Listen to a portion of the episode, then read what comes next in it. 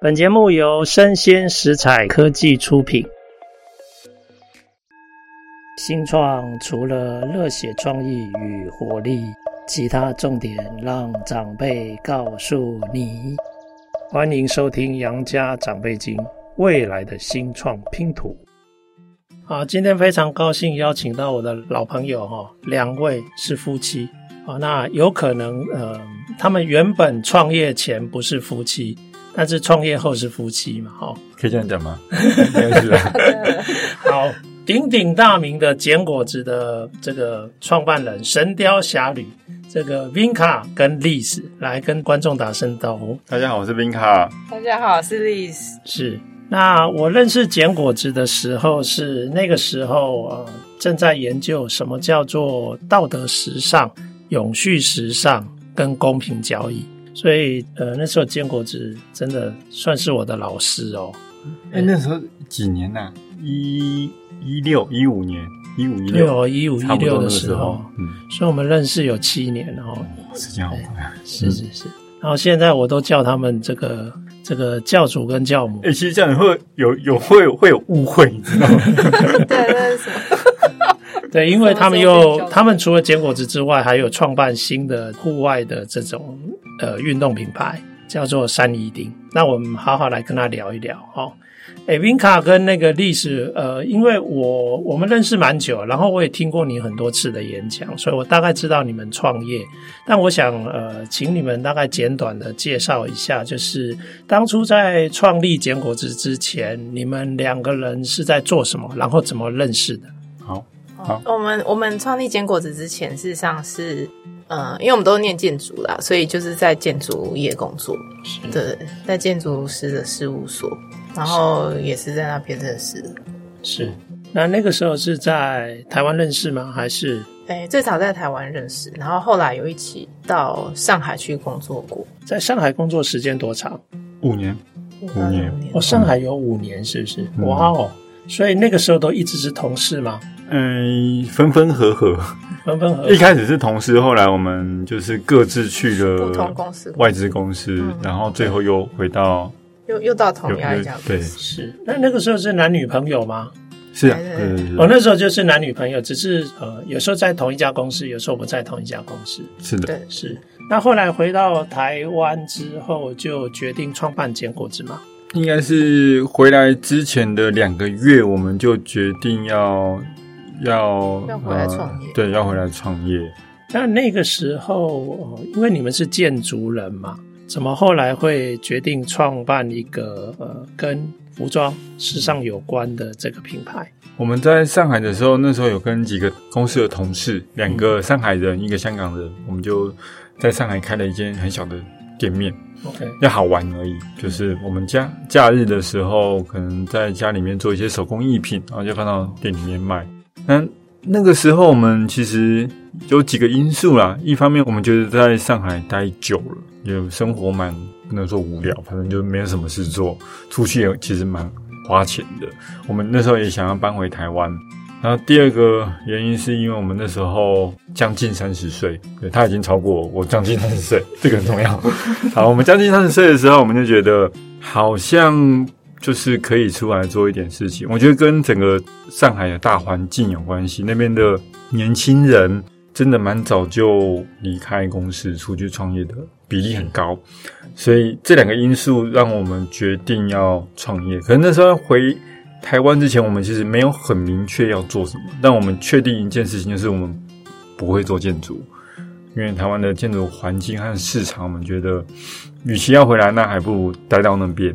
可是我们又不想待到那边，所以我们呃回来之前，因为我们参加了上海的一些展览，那种手作的展览、环保的展览，我们就想要把一些环保的设计的理念带回台湾来发展看看。所以我们就其实蛮冲动的啦，因为我们知道我们回来就不会有固定工作，也就是说完就是完全没有收入的状态。然后我们过去其实虽然在上海也开过店，但是我们没有管理过，就是六个人那家店超级小，就是两坪而已，所以一个人就一个层架，所以我们那时候也没有太多管理门市和零售的经验。那我们回来台湾要做这件事情，其实就是完全从头开始。是对，那我我觉得那是一个很大的转折啊。如果我们没有在上海开店的经验，我们没有在上海参加展览的经验，我们大概不太敢回来台湾做这件事情，因为毕竟我们也离开台湾一段时间。那那时候回来，其实台湾的市场我们非常非常的不熟，加上那完全又是另外一个产业，所以所以回来台湾其实蛮挣扎的。我们记得我们最后。一天在上海打包完，大概有四十几箱。去的时候就有两个行李箱，回来的时候带了四十箱的东西，然后全部都应该是海运回来台湾。嗯，其实其实你看到那四十箱，想到，嗯，这几年从两箱变四十箱，就人生就这样过去了。是哇，我哎，那其实等于是回来面对一个新的但是未知的未来，可是两个人还是决定要一起做这件事，那肯定是真爱嘛。对不对？哎，你们后来什么时候结婚的啊？我们其实创业蛮多年之后，应该是五年之后吧，五六年，嗯，没有很久之前，只登记了一下，这样子，是 OK。但其实我们就是登记而已嘛，是是是，你就想，呃，他还是小鲜肉的时候，赶快跟他登记嘛，因为还没变老太婆之前。我们登记的时候，我们的那个就是那应该是什么保证人哦。哦，保证人，对对对，素素敏有那种保证。他问我，他问我说：“怎么会想不开？”是是是，OK，好。哎，那那个时候刚回来，人生地不熟，是在哪边开始你们的这个事业？呃，一开始我们还是想要在台北，嗯、但是台北的房租房租很贵，嗯、虽然没有比上海贵，不过我们觉得如果以当时的状况来看的话，我们觉得台北的店面的租金我们负担不起，因为一开始的状况其实我们也不太确定会怎么发展，所以我们就折中到了台中，因为我是台中人，他是台北人，嗯，所以台中的租金就相对就真的蛮便宜的，我们就租了一间很老的那种旧的平房，是切成三等份，前面有店面工作室，然后打开一个门就是一张床。后面有个仓库，我们就住到店里面这样子。是了解。诶，那那个时候开店的起始资金是谁出的？我们一人一半，一人一人十万，对，一一人十万块，是是，对。但十万块我们租金、押金、装修大概去了一半了，应该有吧？嗯，然后另外一半就是第一第一次的采购的货款。哦，对，是。诶，那个时候是二二零。一零二零一零，哇哦，OK OK，好好好。但二十万创业就是放到现在好像有点难。现在应该嗯有点难，是是是。诶，那我我记得那个时候最神奇的是，你们在这十多年来的创业，你们的店慢慢展，但从来没有拿过投资人的钱，都是自己赚钱存下来再开店再展店，是这样吗？所以很慢呐、啊，对啊，很慢。然后 疫情就马上收工，好可惜。真的是这个大头家哦，他们从一家店，然后各自拿出这个十万块来创业。呃，你们呃这样一路下来，我记得最高时期你们大概总共有几家店？应该九间十间左右，九间十间。那这两年疫情的冲击有没有影响？有、嗯，一定有影响，是。那目前有几家店？现在六间，现在六间。对，OK。其实大部分都还在，对，就是收掉几间嘛，哈。应该疫情之前我们就已经缩到大概八间左右。对的，对，然后然后有有两间的租约刚好也到期，是对，然后疫情当时的房东认为疫情是乐观的。他觉得应该马上就要结束了，所以租金要在就是提高，这很奇怪。这个逻辑就是有疫苗，所以疫情要结束，那租金就要提高。嗯，所以我们就决定先不要冒那个。本来我们决定要签了，刚好我们在爬山下山的那一天，台北就忽然的升级，升级，升级之后，我们就决定那就。先先暂时突然升级，那就是四月的时候了。四五月，对对对对，了解。诶，那我想问一下哈，如果你是在嗯上海开始对环保的这些相关的产品有一些想法，那回来以后，我觉得你也做了很多特别的事，包括公平交易啊这些国际认证。你后来是什么慢慢决定应该要把这个品牌也要有这些价值的主张跟诉求？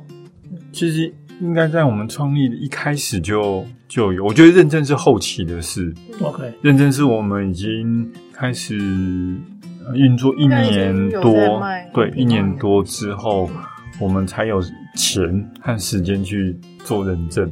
但是我们这些核心的价值，其实在一成立的时候，我们就决定要做这件事情。了解。对，那认证只是去，嗯，我觉得公平贸易认证对我们来说，只是要进到那个体系里面去认识更多的合作的伙伴，所以我们必须去拿到那个认证。一方面是台湾在早期的公平贸易认证，即便到现在加入 WTO，还是只有我们而已。所以也就是说，在市场上面的消费者。对于认证 WTO 的标章其实是陌生的，所以所以其实我们我觉得在申请认证对我们来说就是这两件事：一个生产端，我们如何去找到更适合更多的生产者；另外一个是消费端，我们如何去推广公平贸易产品，让他们去去认识或者让他们去接受，让他们去相信这个是有经过公平贸易认证的，不然都只是我们在说这是公平贸易产品。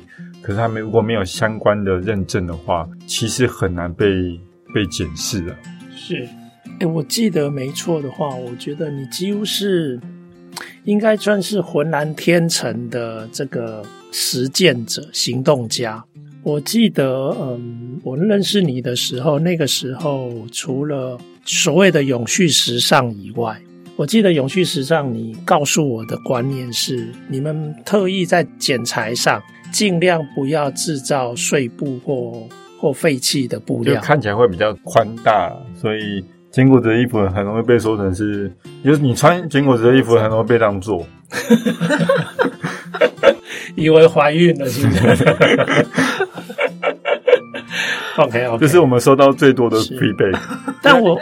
对，但我那时候其实我还蛮蛮感动，所以印象很深刻，就是说哦，原来你们的剪裁设计是为了有环保的想法在里面，所以才会走到这个部分。那公平交易，我也觉得就是说，你们从这种国外的生产者呃采购这些产品，你们也都要求一定要有一些合理的报酬能够回馈给他们。那我印象最深的一次是我有一次我们不晓在什么地方讨论，呃，就是 radical transparency，我们讲激进透明。然后我记得那个时候你们可能也是第一次听到，结果好像回去没两个月，你竟然就制作了一个你们的整个产品的那个成本结构，然后就把它公布出来。哦，所以我是觉得你还蛮。就是想到什么，而且是说到做到，甚至我也知道说你们以前，你们也在称公司呃垃圾重量是不是？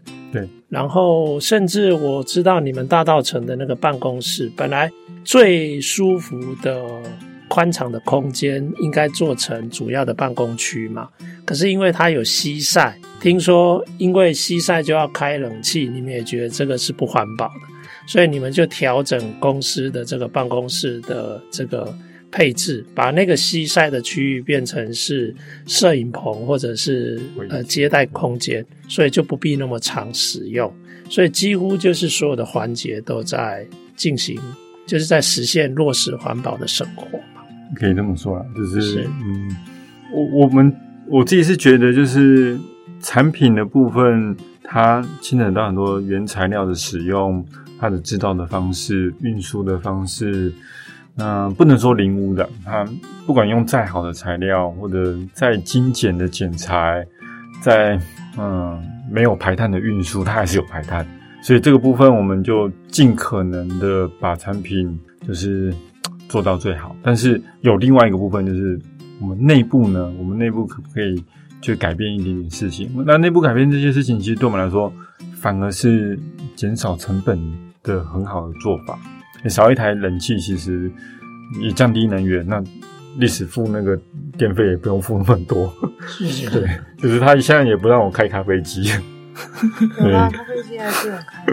就就我觉得内部还是可以找到一些。我们毕竟不是一个很很大型、很大规模的公司，那小公司其实我觉得更好去调整这个部分。就是所以有些事情我们想到，我们觉得在时间还有能力许可之下是可以执行的很快速的。我觉得这是小公司的一个一个优势。然后，可是我觉得这个优势。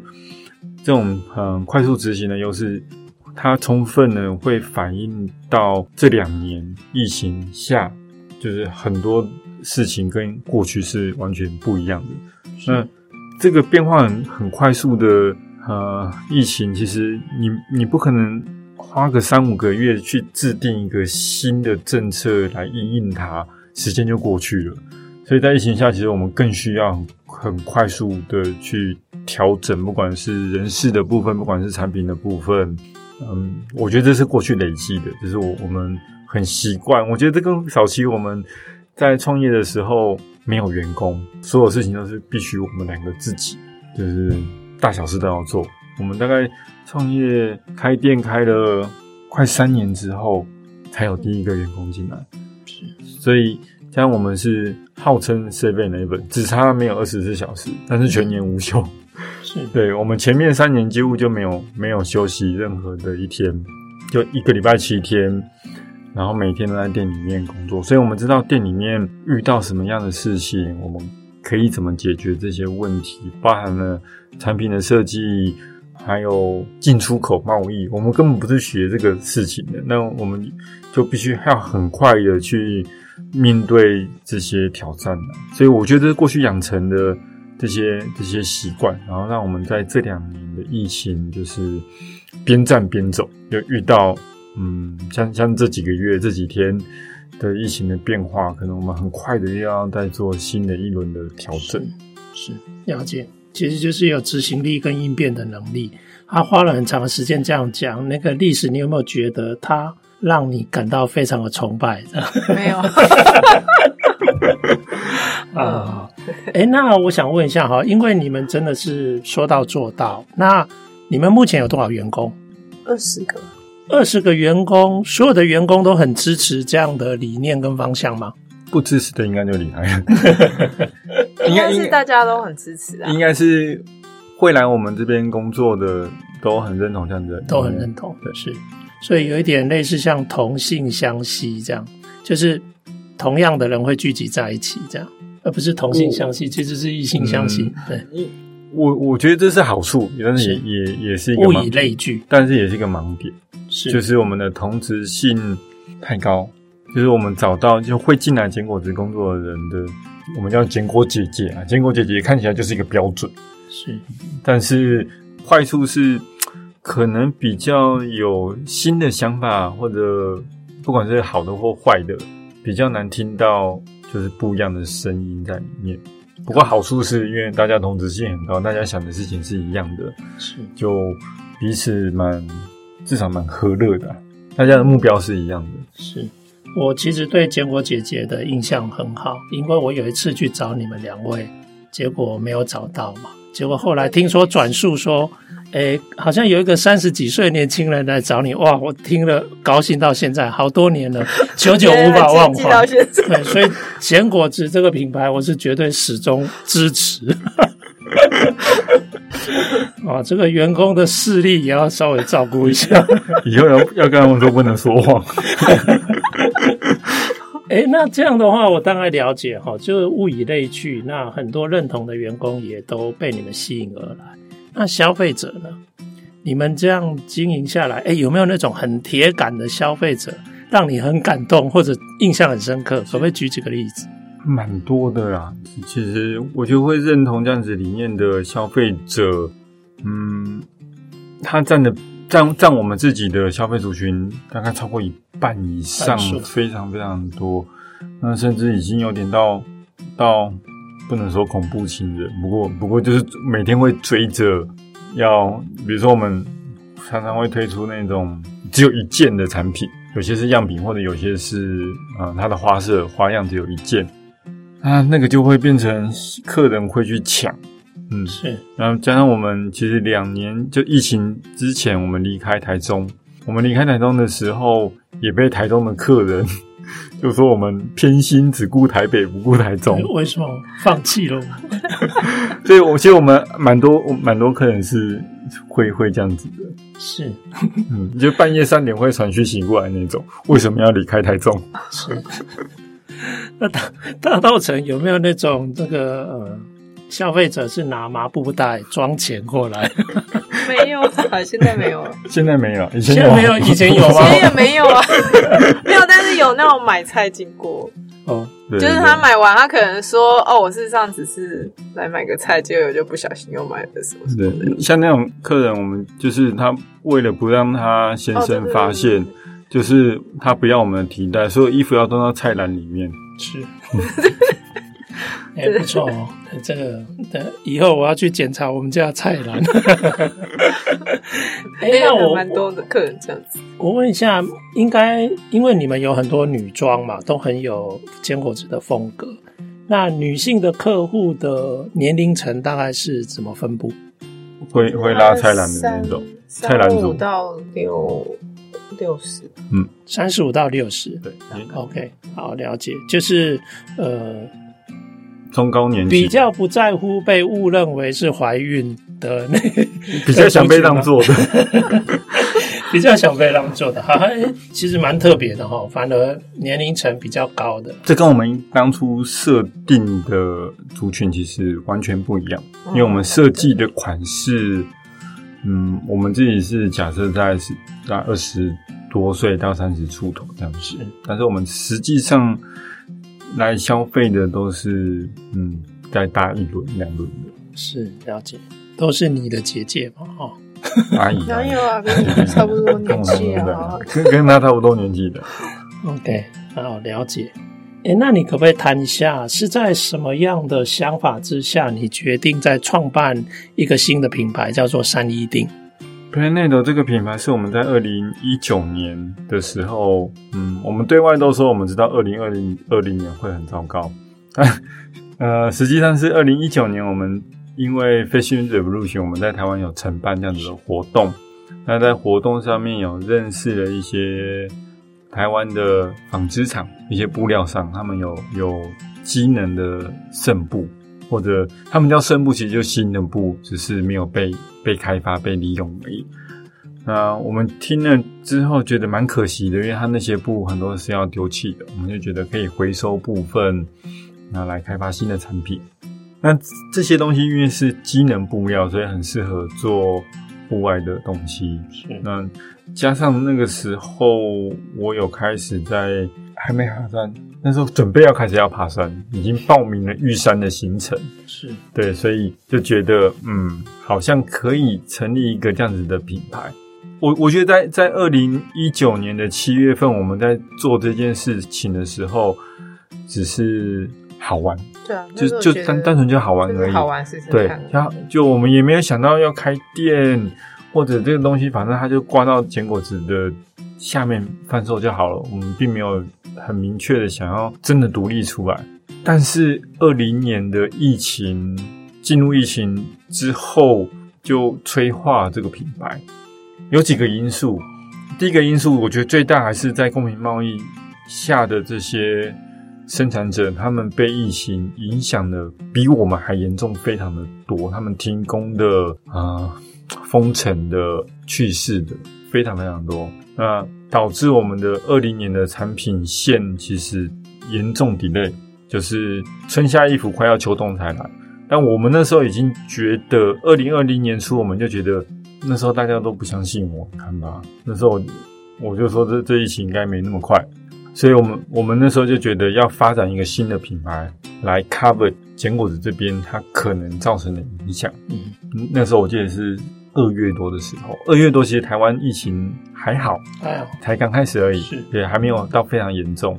然后二月多的时候，我就觉得要做这件事情，但其实也没有那么急啦，就觉得反正呃新的产品已经已经开发了，已经在制作了。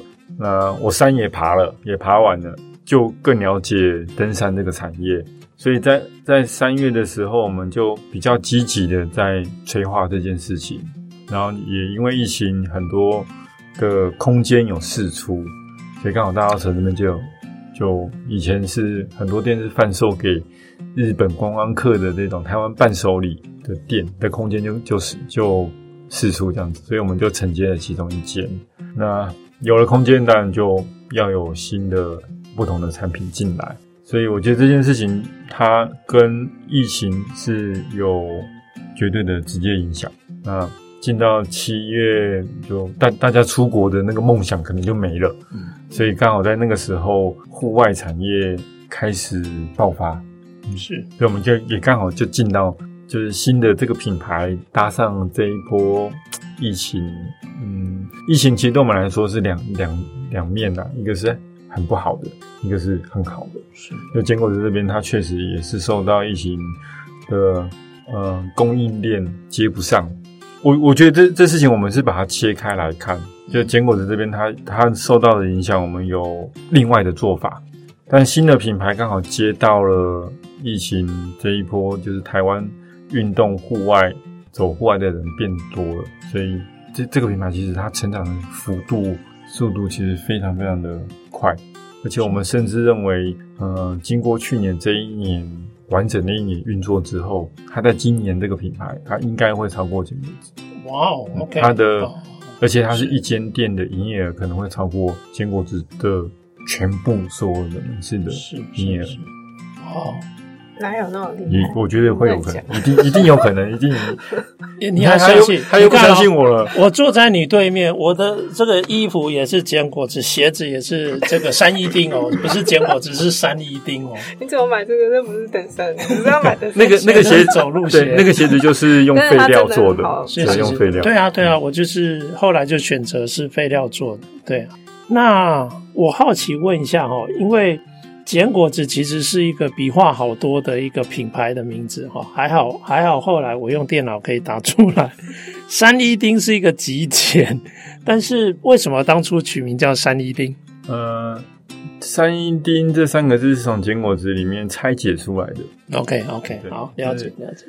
简里面有个山，嗯，对，比较难找得到，找过来的山。然后果里面就拆解的话会有一个衣服，是一件衣服。那坚果子的籽，把它拆解掉就变成钉，就蛮无厘头的啦。对啊，这是谁想的？是哦，是他。但历史你没有阻止，没有，就大家投票啊。我们内部有投票，然后大家都说他们喜欢三一钉，OK，就就三一丁。好像有有其他选择吗？有啊，那时候不是说，因为本来是 Planet 不是星球还是地球的意思，所以那时候又有其他别的名字。其实我呃。上一两周去买衣服的时候，我发现你们的呃店员啊真的很热情。我我就问他说：“哎，你有没有跟那个冰神跟历史去爬山？”他说：“有啊，我们还要求他们要带我们去。”然后他说他因为是初学者，所以他就会 他就会诶就是要买很多设备。然后我那时候问他说：“哎，那我今天刚好刚好这个 weekend 要跟那个两位教主教母去爬山。”你提醒我一下，我要买什么？我结果他就把用那个手机打开来，然后就告诉我你有没有这个，有没有这个，有没有这个这样。登山装备表。是是是，对啊。所以其实你们的伙伴好像也有受到你们的影响，也蛮也蛮喜欢跟你们一起去爬山。我们成立这这个新的品牌之后，坚果子大概里面大概三分之一啦。嗯，平常有在运动的，是有坚果姐姐很多是不运动，但平常有在运动的人也大概占了三分之一。那他们的其实平常也会去爬一些高山。是，那我们初期在找就是新的品牌这个员工的时候，很多也是从内部里面就是他跨过来，就是他可以一方面坚果子的部分产品他很熟悉，登山的产品他可能就是教育训练的时间。比较短，可是我们现在在找新的三一丁这边的员工啊，我们会找比较有经验的。OK，对，就是我从那个有一本书上面看到，你要训练一个会爬山的人来卖东西，其实是比较容易的。你要训练一个会卖东西的人去爬山，其实很难。喜欢爬山很难。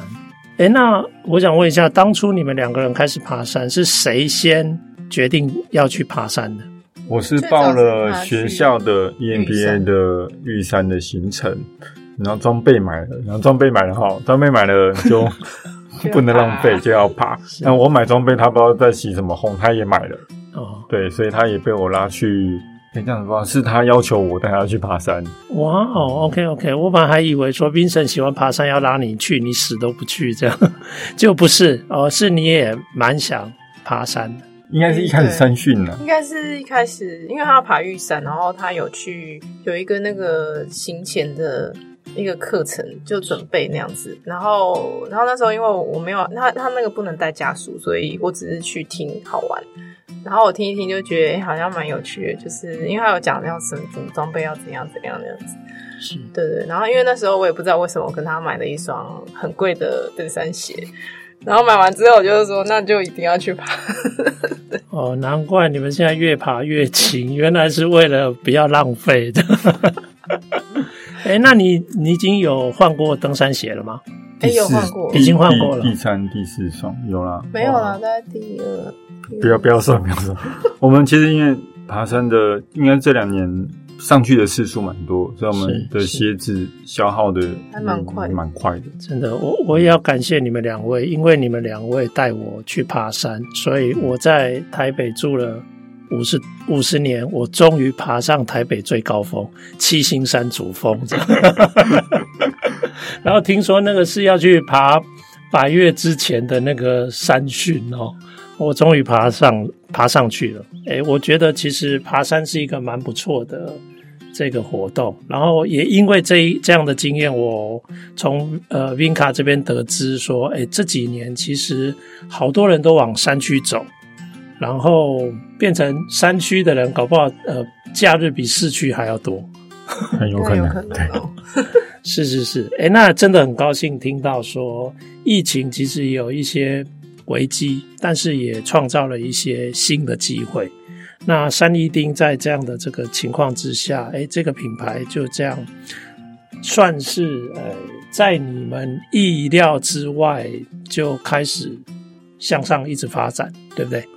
目前是这样。不过我们最终我自己的想法会再把这两个品牌可能走的方向又回到一起。我们其实已经陆续在。尝试啊，那我们也就是说，我们相信，就是这种户外的产品，户外就登山的产品，它有可能是用这种天然的材料，是回收的材料，是或者公平或者公平贸易的方式来生产。那我们今年应该陆陆续续会有一些，就是把过去在做坚果子产品的做法和材料运用在新的这个品牌上面。是。对啊，我脚上穿的这个鞋子其实就是用那个回收的材料做成的鞋子。对对，很棒很棒。OK，那你看哦，其实我到呃坚果子或三一丁买东西，不是因为他们的坚果姐姐会叫我三十几岁的年轻人哦，是因为这个坚果子这里面这个这些品牌真的有非常多的价值是让我们认同的。那我希望呃。第一次听到坚果子或山一丁的这个听众，可以考虑到大道城去走一走，看看他们的店。哦，那如果运气不错的话，可以遇到这个呃教主跟教母的话，搞不好还可以一起去爬山哦。我去爬山的那一次，四点多就要上阳明山了哈，大家可以再多考虑一下哈。那今天非常感谢 Vinca 跟丽丝来上我们的节目，那也谢谢这个听众的收听。好，谢谢大家，谢谢。谢谢。